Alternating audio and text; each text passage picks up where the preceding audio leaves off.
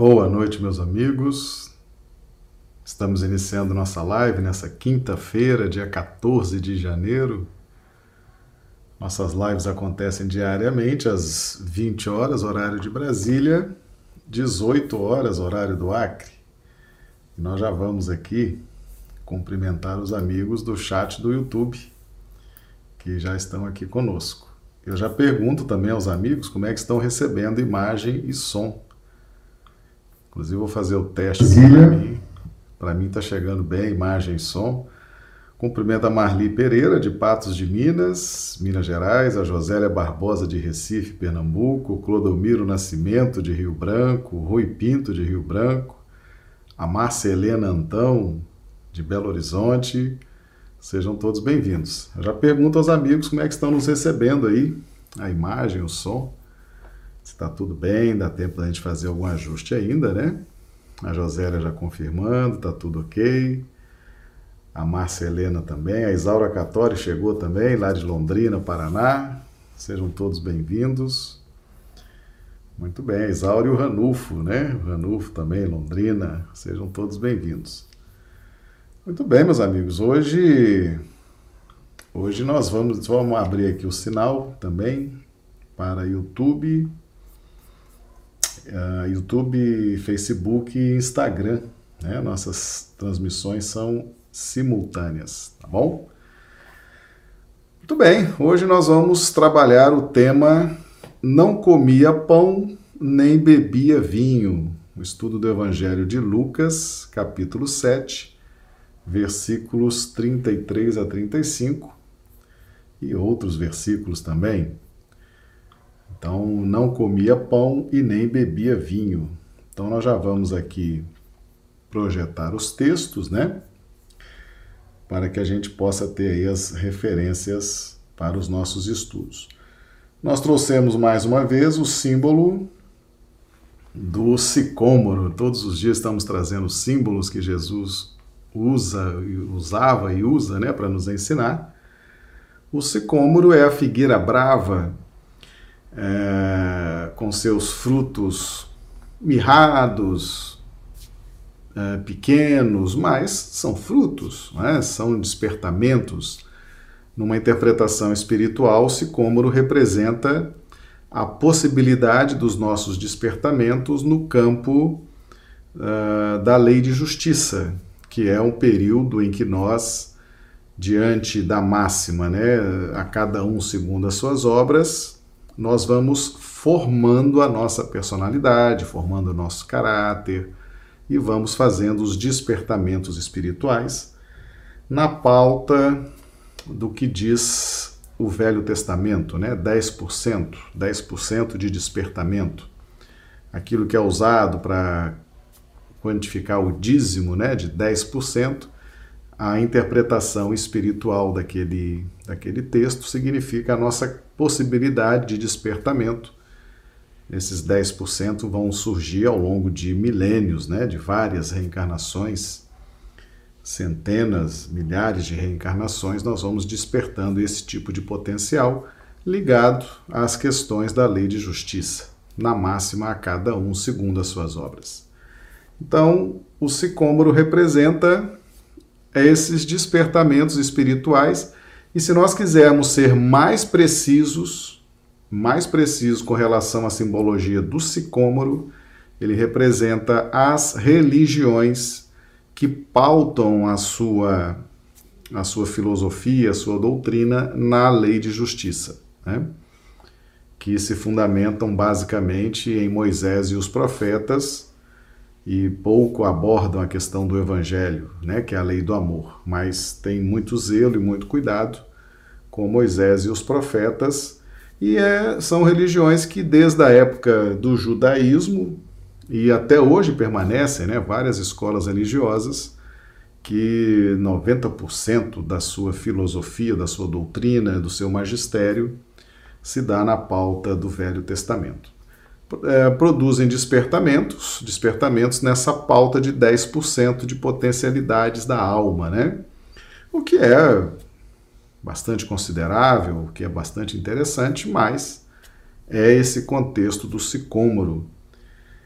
que foi onde Zaqueu subiu né, na figueira brava para ver Jesus. Então todos nós temos sim, é, é, é inevitável, ninguém vai ter acesso ao Evangelho diretamente sem ter passado uma grande, um grande tempo nas experiências, nas lutas, nas batalhas no clima da lei de justiça, ok? Então tá aí o sicômoro com seus frutos mirrados, né, apequenados, mas são frutos, são frutos. Aí depois com o Cristo é que tudo isso vai se expandir, né? Uh, nós vimos ontem também a questão das bodas de Caná, né, é, é, dando, dando também apenas essa, essa abertura das seis talhas, das seis talhas de água que Jesus disse que essas talhas têm que estar cheias de água, né? E, aí, quando as talhas estavam cheias de água, ele então transforma a água em vinho. Ou seja, as seis talhas de água da bodas de Caná representa o ciclo evolutivo que nós percorremos na lei de justiça. E somente com o toque de Jesus, com os ensinamentos de Jesus, com os exemplos de Jesus é que nós iremos transformar tudo aquilo que somos, que aprendemos e que trazemos na nossa intimidade, poderemos transformar e dar uma utilidade é, luminosa para tudo aquilo. Bem, mas hoje o nosso texto é Lucas 7, 33, 35. Vamos a ele. Porque veio João o Batista, que não comia pão nem bebia vinho, e dizeis: tem demônio. Veio o filho do homem, que come e bebe, e dizeis: eis aí um homem comilão e bebedor de vinho, amigo dos publicanos e pecadores. Mas a sabedoria é justificada por todos os seus filhos. E aqui nós temos uma passagem satélite que é também muito importante para o contexto de hoje, que é Lucas 7, versículos 18 a 23. E os discípulos de João anunciaram-lhe todas estas coisas. E João, chamando dois dos seus discípulos, enviou-os a Jesus, dizendo: És tu aquele que havia de vir, ou esperamos outro? E quando aqueles homens chegaram junto dele, disseram: João o Batista enviou-nos a perguntar-te: És tu aquele que havia de vir ou esperamos outro? E na mesma hora curou muitos de enfermidades, e males, e espíritos maus, e deu vista a muitos cegos. Respondendo então Jesus, disse-lhes: Ide e anunciai a João o que tendes visto e ouvido. Que os cegos veem, os coxos andam, os leprosos são purificados, os surdos ouvem os mortos ressuscitam e aos pobres anuncia-se o Evangelho. E bem-aventurado é aquele que em mim não se escandalizar. Muito bem, meus amigos, então nós temos aí uma, uma referência de Jesus a João Batista. Em Lucas 7,33, Jesus diz o seguinte: Porque veio João o Batista, que não comia pão nem bebia vinho, e dizeis: tem demônio. Veio o filho do homem que come e bebe, e dizeis: eis aí um comilão e bebedor de vinho, amigo dos publicanos e pecadores. Então veja bem, Jesus faz um paralelo entre justiça e amor. Lei de justiça, onde nós temos aqui ela é marcada, né, personificada por Moisés e os profetas, mas ela tem o seu representante máximo em João Batista. João Batista é aquele que está fazendo a transição da lei de justiça para a lei de amor. Então, há uma característica muito interessante nessa transição e que Jesus nos apresenta aqui. Ah, João Batista não comia pão nem bebia vinho. O que, que significa isso? Veja bem.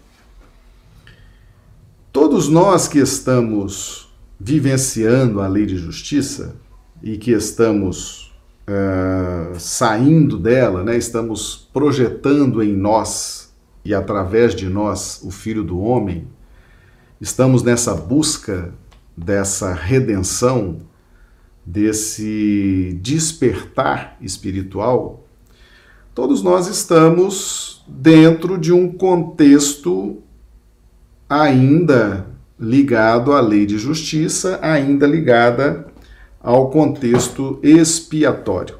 Lei de justiça na sua abordagem de provas e expiações. Ah, é muito comum, é muito comum aqueles que estão vivendo a lei de justiça, aqueles que estão fazendo suas experiências na pauta da máxima a cada um segundo as suas obras, é muito comum que estejamos vivenciando as consequências dos processos de escolhas infelizes, de experiências infelizes, de causas infelizes que provocamos ao longo das nossas existências passadas. Então, quando Jesus fala que João Batista não comia pão nem bebia vinho, ele está dizendo o seguinte: ainda ainda persiste no contexto de quem está na transição, ainda há resquícios do processo expiatório. Esse processo expiatório gera culpas e remorsos, ok? Então, algumas atitudes que tomamos ao longo da nossa existência, das nossas existências passadas, lembrando sempre nessa sequência, né? Temperamento, vidas passadas, obsessão. O que determina o seu estado de euforia, de altivez, de interação é o seu temperamento na vida atual. Ela, ela responde por 90% da sua dinâmica de vida. As vidas passadas respondem aí por 7%. Né? Então, elas são forças vivas dentro de, de, de nós, estão impregnadas no nosso DNA espiritual e produzem ação, produzem reações, produzem dinâmica nas nossas relações interpessoais. E o processo obsessivo é a consequência natural dessa, dessa vibração que produzimos a partir do temperamento conjugado com as vidas passadas que pulsam por dentro de nós na esfera dos sentimentos, vigiadas pela memória em razão que na reencarnação a nossa memória cumpre a função do esquecimento. Mas os sentimentos é, são a válvula de interação das vidas passadas com o consciente, tá bom? Então veja bem, uh, não comia pão nem bebia vinho significa que ainda estamos, ainda estamos num processo de esforço, ainda estamos num processo de busca de encontrar as verdades espirituais, os tesouros espirituais. E a nossa culpa e o nosso remorso nos impõem condições de vida bastante severas. Perceba-se que João Batista vivia no deserto, ele vestia roupas uh, bastante peculiares, né? bem simples, se alimentava de gafanhotos, de mel. Uh, e Jesus se refere aqui porque veio João Batista que não comia pão nem bebia vinho. Tá? Isso significa que é o processo expiatório, são as restrições. Ainda não há, ainda não há o encontro com o pão e o vinho. Tá certo? O pão e o vinho, o pão e o vinho são os símbolos utilizados por Jesus. O pão representa a sua doutrina, o seu corpo doutrinário, representa o seu evangelho, e o vinho, ele representa uma espécie, vamos fazer um paralelo, um energético, né? Ele, você já tendo o pão, o vinho, ele sublima tudo isso, tá certo? Como se fosse um energético uh, fazendo esse paralelo, ele energiza no sentido de sublimar esses conteúdos na nossa intimidade espiritual, o que vai se refletir em pensamentos, palavras, ações, tá certo? Então Jesus escolheu o pão, que é o seu corpo doutrinário, e o vinho, que é a essência, o sacrifício, a maceração da uva, né, que gera aquele néctar vigorante, que é o vinho, e que tem o sentido de sublimação, é algo sublime, é algo diferenciado, é algo que encanta pela sublimação, ok? Então, quem está vivendo ainda de remorsos e culpas, não come o pão e nem bebe o vinho, tá? Não tem ainda comunhão, não tem ainda afinidade e interação por força do processo de culpa e remorso, certo? Então, na medida em que nós vamos nos esforçando, vamos renunciando, vamos diligenciando, vamos nos esforçando na busca da disciplina, do dever, do cumprimento dos nossos deveres evolucionais, nós vamos então ah, alcançando essa pesca maravilhosa, né? a pesca dos valores espirituais que transcendem a lei de justiça e são encontradas no clima da lei de amor. E Jesus, em Lucas 7,34, ele fala: o filho do homem que come e bebe. E dizeis: Eis aí um homem comilão e bebedor de vinho, amigo dos publicanos e pecadores. O filho do homem é aquele, aquele sentido de renovação espiritual que vem após o símbolo de João Batista, né? Então, após o símbolo de João Batista, que significa o deserto, a transição aquele momento em que você muda de ciclo evolutivo, deixa uma jornada de evolução para trás e adentra uma nova jornada. Então nós estamos transitando no deserto, né? Estamos adentrando no primeiro ciclo de uma nova etapa setenária, nós estamos saindo de um ciclo de sete, estamos na interseção chamada deserto e estamos adentrando no ciclo 1 de uma nova etapa de sete. Né? E nesse contexto, tudo é novo, tudo é novidade, são novas experiências, são novas oportunidades. Tá? Então, essa transição pelo deserto, muitos de nós ainda vivenciamos remorsos, culpas, e isso nos impõe uma vida de restrições. A nossa vida, o nosso modo de vida, ele é um modo de vida restrito. É, nós próprios pedimos isso, nós próprios queremos que seja assim, para que nós possamos potencializar as energias vitais dentro de um contexto de foco, foco e determinação. Então nós é, temos uma vida realmente mais restrita, mais dificultosa, porque já tivemos muitos recursos e abusamos deles. E precisamos nos restringir para que mantenhamos o foco no dever, na disciplina e na redenção. Então, é uma vida efetivamente. João Batista vivia no deserto, as suas roupas eram roupas de pelo, pelo, pelo de camelo, se não me engano, e ele se alimentava de mel, de gafanhotos. Era uma vida realmente restrita, uma vida de renúncias, de sacrifícios próprio de quem está num processo de ajuste com a lei de justiça um processo de expiação, um processo de reencontro com a lei no seu aspecto de encaminhamento para a frente e para o alto.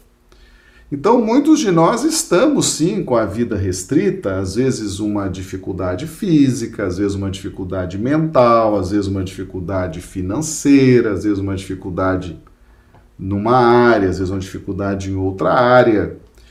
Essas dificuldades, tá certo? Essa, esse modo de vida restrito é um processo expiatório para que nós possamos focar naquilo que efetivamente possa nos redimir, que são os valores espirituais, os novos valores espirituais que chegam até nós pela via do conhecimento, pela via da pesquisa, pela via do estudo, a frequência à casa espírita, os estudos do Evangelho, os estudos da doutrina espírita, a prática do bem. Então é preciso sim que nós tenhamos uma vida restrita, uma vida com menos possibilidades, né? menos possibilidades, e essas possibilidades cada um sabe quais são as suas possibilidades reduzidas, né? E elas estão aí na vida de todos nós, são realidades, são reflexos da lei de justiça e no caso de João Batista é simbolizado pelas, pelos trajes, pela vida no deserto, pela alimentação de gafanhotos e mel e culmina, né, Jesus emoldura João Batista, culmina, quando ele fala de João Batista, culmina em 7 Lucas, é, Lucas 7,33. Porque veio João Batista que não comia pão nem bebia vinho, ou seja, ele estava ainda preso a remorsos e culpas. Nós sabemos que João Batista é a reencarnação do profeta Elias. Elias foi um profeta da antiguidade, perseguiu e matou centenas de seguidores do deus Baal. Né? Tanto que João Batista teve a cabeça decepada pelo rei Herodes. Então, João Batista trazia no seu íntimo remorsos e culpas da época de Elias, principalmente esse episódio do assassinato de centenas de seguidores do deus Baal. Então, por isso que João Batista tinha uma vida restrita, uma vida de expiação e tinha todo esse modus vivendi bastante é, restrito, né? E Jesus emoldura dizendo que não comia pão nem bebia vinho, por conta desse contexto de expiação. Mas em Lucas 7, Lucas 7, 18, 23, né? Uh, tem um fato muito interessante, porque João Batista ele estava nesse processo de redenção, tá certo? Era alguém que estava com remorsos e culpas, a vida era bastante restrita, né? Era preciso que fosse restrita para qualificá-lo no contexto do esforço, estimular no sentido, nutrir no sentido de esforço, esforçar para o processo de redenção. Então, aquela vida restrita impunha a João Batista os estudos, as meditações, a pregação no deserto, né, as disciplinas pessoais, tudo isso fruto do remorso e da culpa de quando era profeta, era o profeta Elias. E ele trabalhou muito, muito pela própria redenção. Né? João Batista é o principal símbolo, ele é o grande símbolo de persistência, ele é o símbolo mais expressivo da força de vontade, da perseverança, do foco para a redenção espiritual. Tá certo? Tanto que ele se restringe, vive no deserto, se alimenta daquela forma bastante peculiar e Jesus ainda define dessa forma, né? não comia pão nem bebia vinho. E qual a consequência disso? Né? Então, João Batista era o, o representante da lei de justiça. Aquele ciclo que se encerra. Quais as características né, dessa transição? Então, aqui nós estamos vivendo um momento de transição. João Batista é essa transição da lei de justiça para a lei do amor. E é muito interessante Lucas 7,18, né? principalmente Lucas 7,19, e João, chamando dois dos seus discípulos, enviou-os a Jesus, dizendo: És tu aquele que havia de vir ou esperamos outro? Ah, e 21, Lucas 7, 21, e na mesma hora curou muitos de enfermidades e males e espíritos maus e deu vista a muitos cegos. Né? E, Jesus disse-lhes: Ide anunciai a João que tendes visto e ouvido: os cegos veem, os coxos andam, os leprosos são purificados, os surdos ouvem, os mortos ressuscitam e os pobres anunciam-se o evangelho. Meus amigos, quando nós estamos, atenção nisso, hein? Quando nós estamos nessa faixa de transição, nesse despertamento da lei de justiça para a lei do amor, qual o critério que nós conhecemos? Nós passamos milênios na lei de justiça vivendo o imperativo da lei que diz o seguinte: a cada um segundo as suas obras. Repetindo, lei de justiça, qual a máxima? A cada um segundo as suas obras. Nós estamos saindo da lei de justiça para a lei do amor, Estamos deixando Moisés e os profetas, estamos abraçando Jesus. É um projeto maior, é uma perspectiva maior. Mas nós estamos condicionados, a nossa consciência está condicionada a a cada um segundo as suas obras. Ok? Nós estamos trazendo milênios de condicionamento, vivendo a lei de justiça nessa pauta, a cada um segundo as suas obras. E Jesus, né, observe-se que Jesus, ao ser questionado, né, ao ser questionado, és tu o Cristo ou esperamos outro? Observe que Jesus, na mesma hora, veja aqui Lucas 7, 21, na mesma hora, curou muitos de enfermidades e males e espíritos maus e deu vista a muitos cegos. Meus amigos, uh, o alto, Jesus sabe que nós, nesse período de transição, nós precisamos de provas, nós precisamos de obras. São as obras são as obras com as suas vibrações específicas que autorizam autorizam a nossa aceitação e entrega a um novo projeto. Então as obras, as obras são as provas, as obras são o nosso critério porque nós não temos outro critério. Nosso critério é esse, porque nós estamos vindo de um condicionamento mental de milhares de reencarnações nessa pauta, a cada um segundo as suas obras.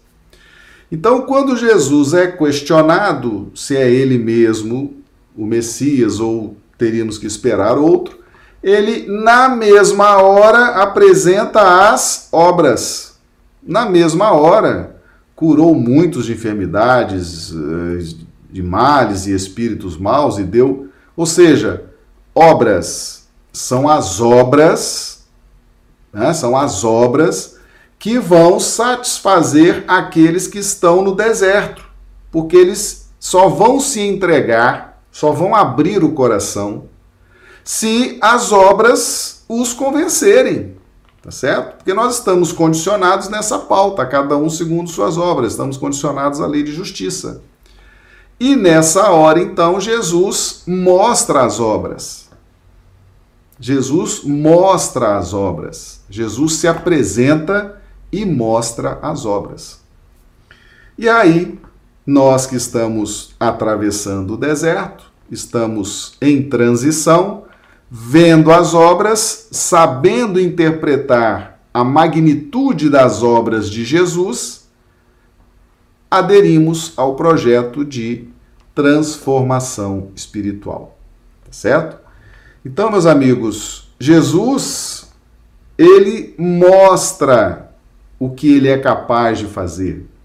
Jesus se apresenta, ele é o grande arauto do evangelho. O evangelho é cósmico, é universal. Jesus é a expressão máxima do evangelho aqui nesse planeta. Jesus é o revelador de Deus.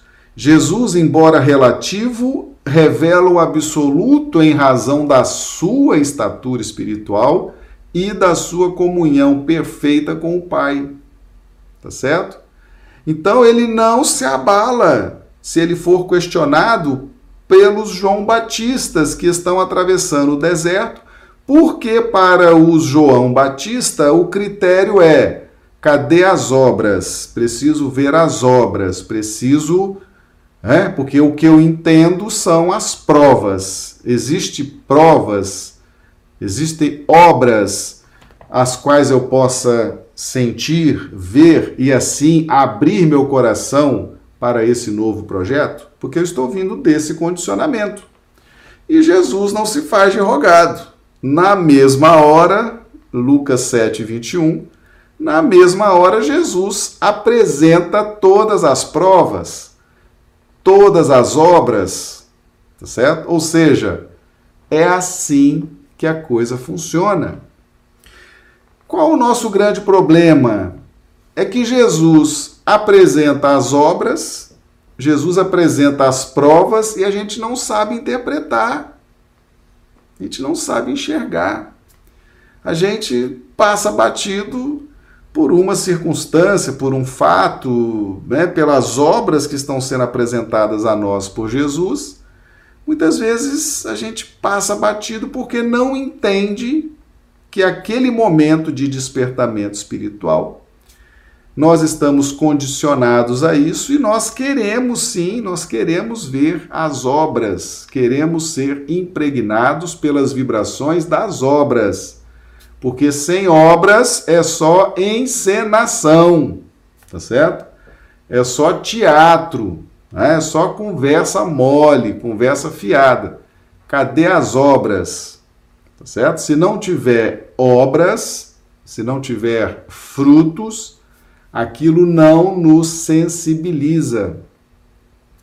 E é justo que seja assim, tá certo? A fé ela é pautada sim nas provas, tá certo? O Espírito José, numa mensagem belíssima no Evangelho segundo o Espiritismo, nos fala, nos fala disso, né? É, crede em Deus, mas sabei por que credes em Deus. Confiai nos Espíritos, mas sabei por que estáis confiando nos Espíritos, né? Nós precisamos sim de obras, de provas, e a espiritualidade maior sabe disso, porque nós estamos condicionados a esse contexto de interpretação das obras. Tá?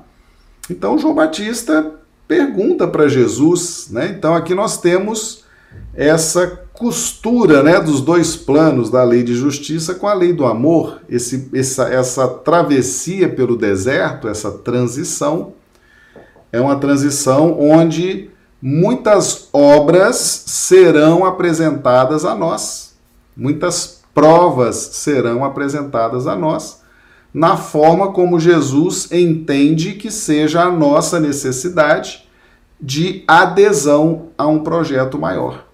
Ele vai nos apresentar as provas, vai nos apresentar as obras que ele faz, porque o projeto é de interação com o Cristo. Então ele vai mostrar o que ele fez, tá certo? Vai mostrar o que ele fez. Por exemplo, nós já temos hoje revelado no mundo a redenção de Judas. Judas foi o apóstolo que deu o beijo em Jesus, né? Nós já sabemos pela revelação de Chico Xavier que Judas teve várias reencarnações bastante dolorosas, para o seu processo de redenção e se redimiu na personalidade de Joana d'Arc. E todo esse processo foi observado, ajudado pessoalmente por Jesus. Então, Judas, que se redime em Joana d'Arc e é o patrono dos médiums, tá certo? E que retoma a condição de apóstolo de Jesus, por exemplo, é uma prova viva, é uma obra de Jesus. É uma obra de Jesus, tá certo? Você vê, por exemplo, Emmanuel. Emmanuel foi o senador Públio Lentulus, lá no livro Há Dois Mil Anos. Quem já leu esse livro sabe a história do senador Públio Lentulus, né? O senador foi convidado por Jesus. Jesus falou: Está no seu querer me seguir agora e ter vida eterna, vida em abundância. O senador Lentulus preferiu o quê? Roma, né? De lá para cá, Emmanuel foi redimido por quem? Por Jesus. Então, esse trabalho que Emmanuel fez, que todos nós conhecemos, né? Emmanuel começa trabalhando, por exemplo, tem, tem uma mensagem chamada Egoísmo, Evangelho segundo o Espiritismo, que é de Emmanuel. Já era um espírito, já era uma estrela cadente, conforme Jesus mesmo emoldura no prefácio do Evangelho segundo o Espiritismo. Jesus ali já é moldura Emmanuel, estrela cadente, tá? E, de, de, depois foi mentor do Chico. Emmanuel é o resultado, é uma obra de Jesus, tá certo? O Espírito Emmanuel é uma obra, é uma prova do poder de redenção que Jesus tem sobre todos nós. Então você pega todos esses que foram redimidos por Jesus, são as obras de Jesus. Ele, ele te apresenta tudo isso, ele te mostra tudo isso e fala: o que eu fiz com eles, eu vou fazer com você também. Tudo que foi feito para redimir esses, essas, esses espíritos que vocês conhecem as histórias deles, eu farei também por você. Que a sua história talvez seja até mais complicada, até mais difícil, você pode ter se enveredado por outros caminhos, mas eu vou fazer com você o que eu fiz com eles. Todos estão redimidos. Né? A, a, a maior prova do poder, da capacidade de Jesus é a redenção de Judas. Vai dizer que não é? Né? É Judas. Foi o que deu o beijo que deflagrou todo o processo do martírio e da crucificação e que levou Jesus à morte. E Jesus, quando sai da cruz, o Espírito Humberto de Campos narra isso. Primeira providência de Jesus: vamos atrás de Judas. Foi atrás do amigo, vamos ajudar, porque ele foi infeliz, ele não conseguiu interpretar corretamente o trabalho do Cristo. E depois se redime, como Joana d'Arc. Tá certo? Então são essas obras, são essas obras, tá, que Jesus apresenta para nós nesse momento em que o João Batista dentro de nós, condicionado à lei de justiça, condicionado à aferição, querendo entregar o coração a Jesus, querendo entregar a vida ao, ao, ao, ao plano do amor, mas nós estamos condicionados, queremos saber das obras, dos resultados. Só as obras vão me acalmar, né? vão fazer com que eu me entregue e aí Jesus não se faz de rogado, ele apresenta as obras. Ele apresenta as obras na mesma hora, para não ter perda de tempo, tá certo? Jesus não perde tempo. Na mesma hora ele apresenta as obras. Então veja bem, meus amigos, uh, é muito interessante fazermos esse estudo, porque nós chegamos à conclusão que João Batista é o principal símbolo da perseverança no processo de transição, saindo da lei de justiça, atravessando o deserto para entrar na lei do amor, um novo clima. E aí ele alcança a libertação desses condicionamentos, a libertação dos remorsos, a libertação das culpas, porque se dá conta das obras de Jesus, tá certo? E quando Jesus cura muitos de enfermidades e males e espíritos maus e deu vista a muitos cegos, João Batista se sente então confortado. É porque Jesus está dizendo o seguinte: eu não me preocupo com o que passou, eu me preocupo com daqui para frente.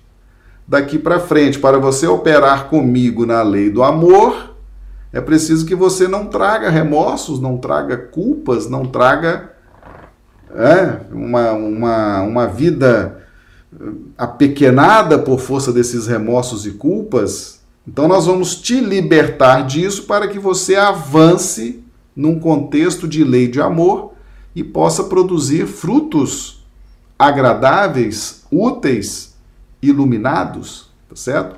Então a cura das enfermidades, dos males, dos espíritos maus, né? os, os cegos viram, os coxos andaram, os leprosos é, foram purificados, os surdos ouviram, os mortos ressuscitaram. Isso cura João Batista, isso liberta João Batista do remorso da culpa da morte dos sacerdotes adoradores do deus Baal, tá certo?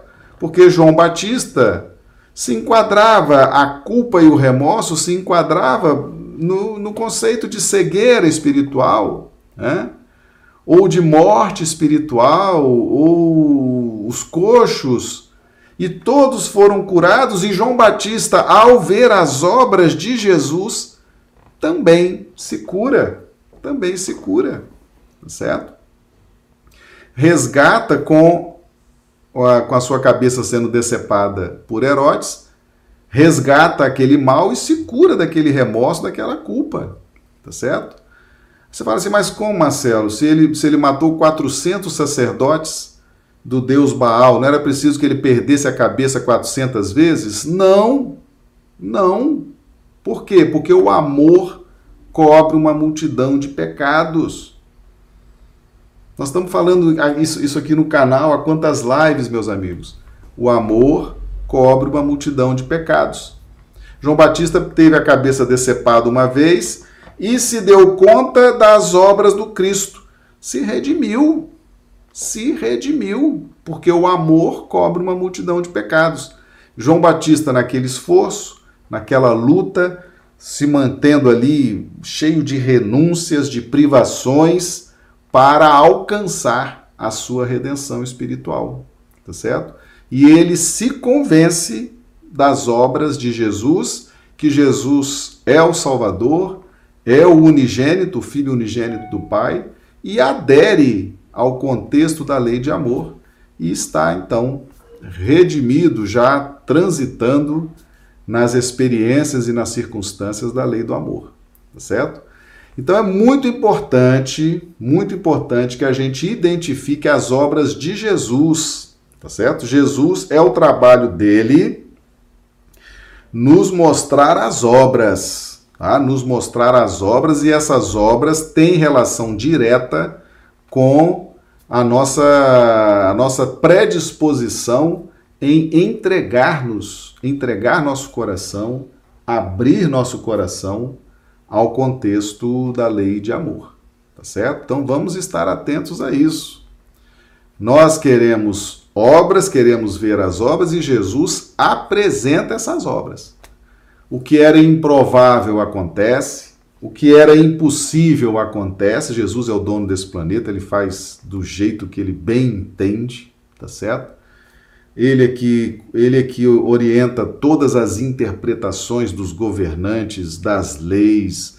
Ele, ele interpreta, ele, ele induz, ele inspira, ele muda os pontos de vista, ele muda a jurisprudência, ele muda as leis, ele muda as gestões, é tudo dele. Nada resiste ao poder, à magnitude do Cristo. E nós precisamos estar atentos a tudo que seja improvável e que esteja acontecendo, tudo que seja impossível e esteja se tornando possível, tudo que se torne é, muito difícil está acontecendo, né? Isso tudo Jesus está por trás, nos mostrando as obras, né? curando as enfermidades, os males, os espíritos maus, dando vista aos cegos.